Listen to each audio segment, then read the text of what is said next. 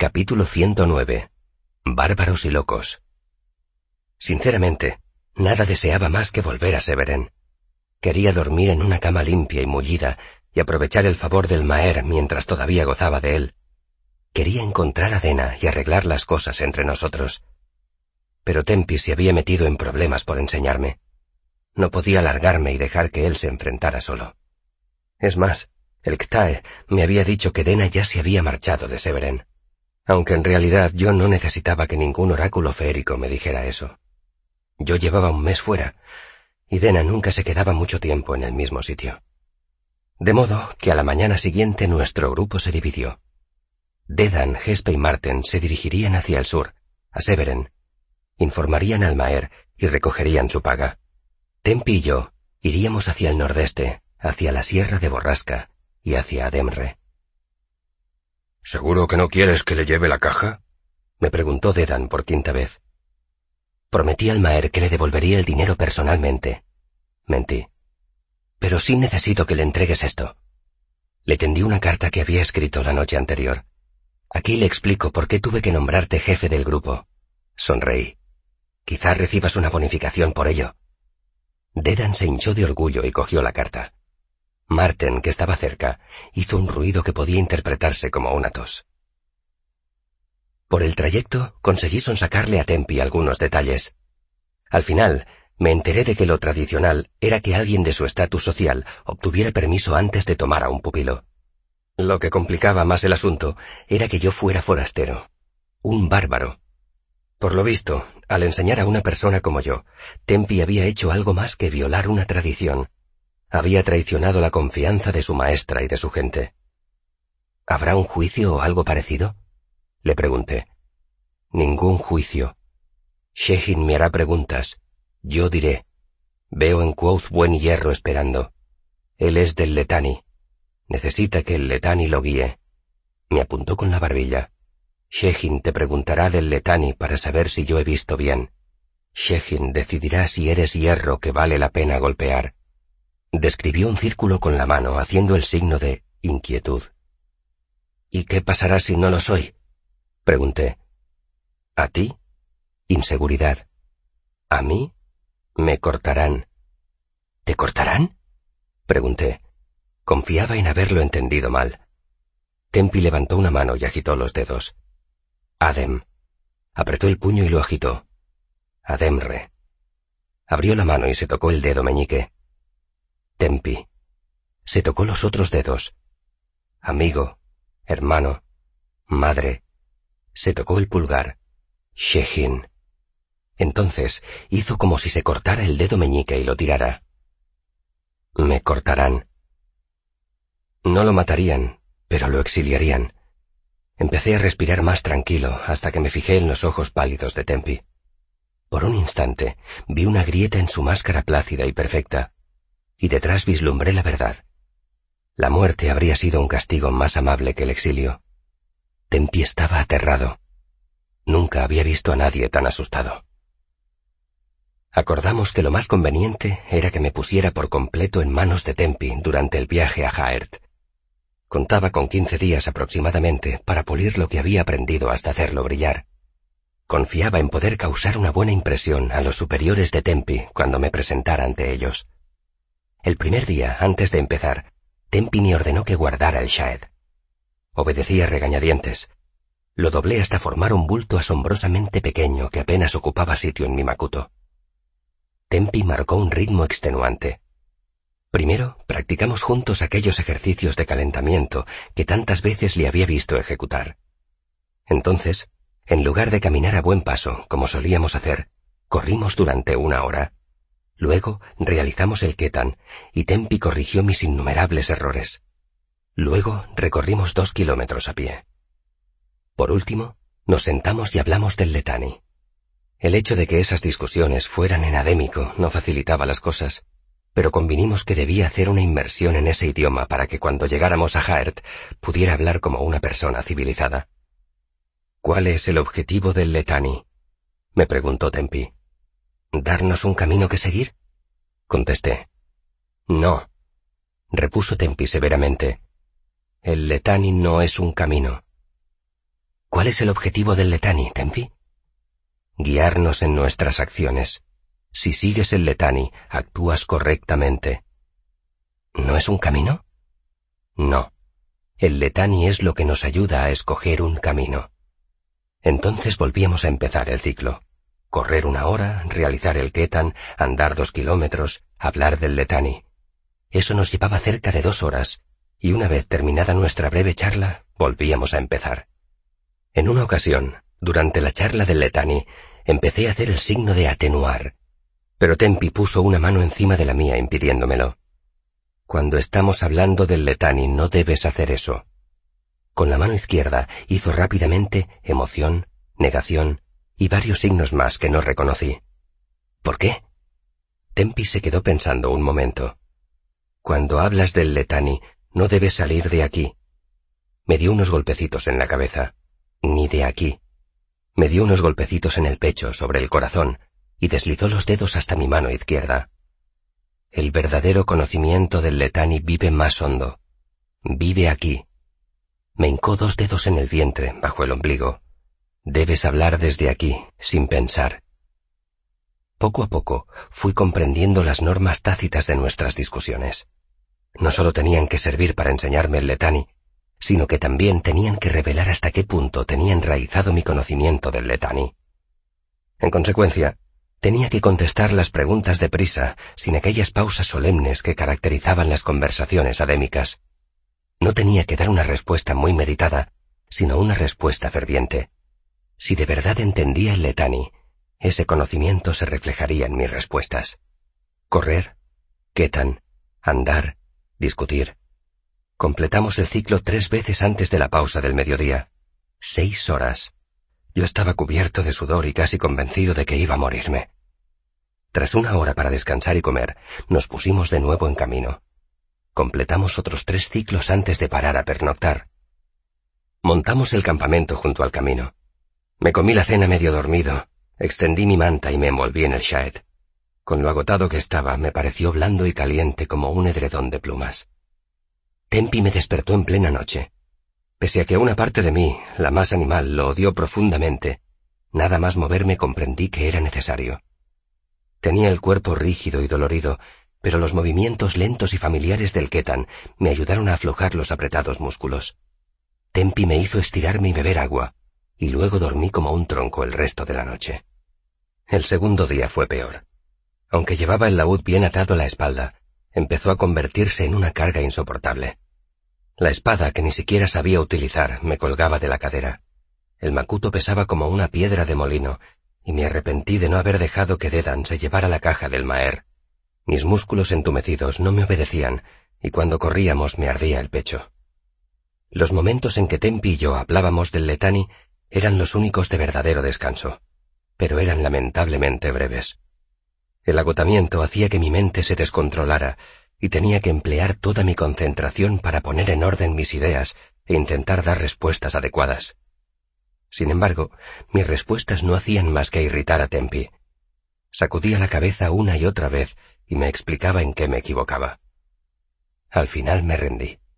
Estaba tan cansado que ya no me importaba, así que dejé de poner mis extenuados pensamientos en orden y me limité a disfrutar unos minutos con el simple hecho de estar allí sentado. Estaba tan cansado que la mitad de las veces ni siquiera recordaba qué había dicho, pero sorprendentemente a Tempi le gustaron más esas respuestas. Fue una bendición. Como mis respuestas le gustaban, la discusión se prolongaba más y así podía descansar más rato. El tercer día me encontraba bastante mejor. Ya no tenía el cuerpo tan dolorido y respiraba con más facilidad, Tenía la cabeza despejada, como una hoja que flota arrastrada por el viento. En ese estado de ánimo, las respuestas a las preguntas de Tempi salían de mis labios fácilmente, como los versos de una canción. Correr, quetan, andar, discutir, tres ciclos, y entonces, mientras realizábamos el quetan en el margen del camino, me derrumbé. Tempi me vigilaba atentamente y me sujetó antes de que cayera al suelo. Durante unos minutos todo daba vueltas, hasta que comprendí que estaba a la sombra de un árbol a un lado del camino. Tempi debía de haberme llevado hasta allí. Bebe, me dijo acercándome el odre de agua. El agua no era lo que más me apetecía en ese momento, pero di un trago. Lo siento, Tempi. Tempi negó con la cabeza. Llegaste lejos antes de caer. No te quejaste. Demostraste que tu mente es más fuerte que tu cuerpo. Eso está bien. Cuando la mente controla el cuerpo, eso es del letani. Pero saber dónde está tu límite también es del letani. Es mejor parar cuando debes que correr hasta caerte. A menos que caer sea lo que exige el letani. Dije sin pensar. Todavía notaba la cabeza ligera como una hoja al viento. Tempi compuso una sonrisa, algo extraordinario en él. Sí, empiezas a ver. Le devolví la sonrisa y dije, Tu atur está mejorando mucho, Tempi. Tempi parpadeó, preocupado. Estamos hablando en mi idioma, no en el tuyo. Yo no estoy hablando, protesté, pero al mismo tiempo escuché las palabras que estaba diciendo. Skeopatellas. Sentí un breve mareo. Bebe otra vez, dijo Tempi, y aunque controlaba su voz y la expresión de su semblante, me di cuenta de que estaba intranquilo. Di otro sorbo para tranquilizarlo. Y entonces, como si de pronto mi cuerpo comprendiera que necesitaba el agua, me entró mucha sed y eché varios tragos largos. Paré antes de beber demasiado y que empezaran a darme retortijones. Tempi asintió con la cabeza. Aprobación. ¿Y hablo bien? Dije para no pensar en la sed. Hablas bien para un niño. Muy bien para un bárbaro. ¿Solo bien? Pronuncio mal las palabras. Contactas demasiado a los ojos. Abrió mucho los suyos y los fijó exageradamente en los míos sin parpadear. Además, tus palabras están bien, pero son simples. Entonces tienes que enseñarme más palabras. Negó con la cabeza. Serio. Ya sabes demasiadas palabras. ¿Demasiadas? Sé muy pocas. No son las palabras, es su uso. En Ademre, hablar es un arte. Hay quienes pueden decir muchas cosas con una sola cosa. Mishehin. Dicen una cosa con una sola sílaba, y los demás le encuentran significado durante un año. Ligero reproche. Muchas veces tú dices más de lo que necesitas. No debes hablar en adémico como cantas en Atur. Cien palabras para elogiar a una mujer. Demasiadas. Nuestra lengua es más pequeña. Y cuando conozca a una mujer, ¿debo limitarme a decir ¿eres hermosa? No. Debes limitarte a decir hermosa y dejar que la mujer decida qué más querías decir. Eso no es... No sabía decir vago ni impreciso, y tuve que empezar de nuevo para hacerme entender. ¿Eso no lleva a confusión? Lleva a seriedad. Repuso Tempi con firmeza. Es delicado. Ese debería ser siempre nuestro propósito al hablar. Hablar demasiado. Sacudió la cabeza. Desaprobación. Es... Se atascó buscando una palabra. ¿Grosero? Negación. Frustración. Voy a Severen, y hay personas que huelen mal. Hay personas que no. Todas son personas, pero las que no huelen mal son personas de calidad. Me golpeó en el pecho con dos dedos. Tú no eres un cabrero. Eres un discípulo del Letani. Mi discípulo. Debes hablar como una persona de calidad. Pero, ¿y la claridad? ¿Y si estás construyendo un puente? Para eso necesitas muchas piezas. Debes llamarlas todas con claridad. Por supuesto, concedió Tempi. Acuerdo. A veces, pero en la mayoría de las cosas, en las cosas importantes, lo delicado es mejor. Lo pequeño es mejor. Estiró un brazo y me agarró fuertemente por el hombro. Entonces me miró a los ojos y me sostuvo brevemente la mirada, algo muy raro en él. Compuso un amago de sonrisa. Orgulloso, dijo. El resto del día lo pasé recuperándome. Caminábamos unos kilómetros, realizábamos el ketan, hablábamos del letani y volvíamos a caminar. Esa noche, paramos en una posada junto al camino. Comí por tres y me derrumbé en la cama antes de que se ocultara el sol.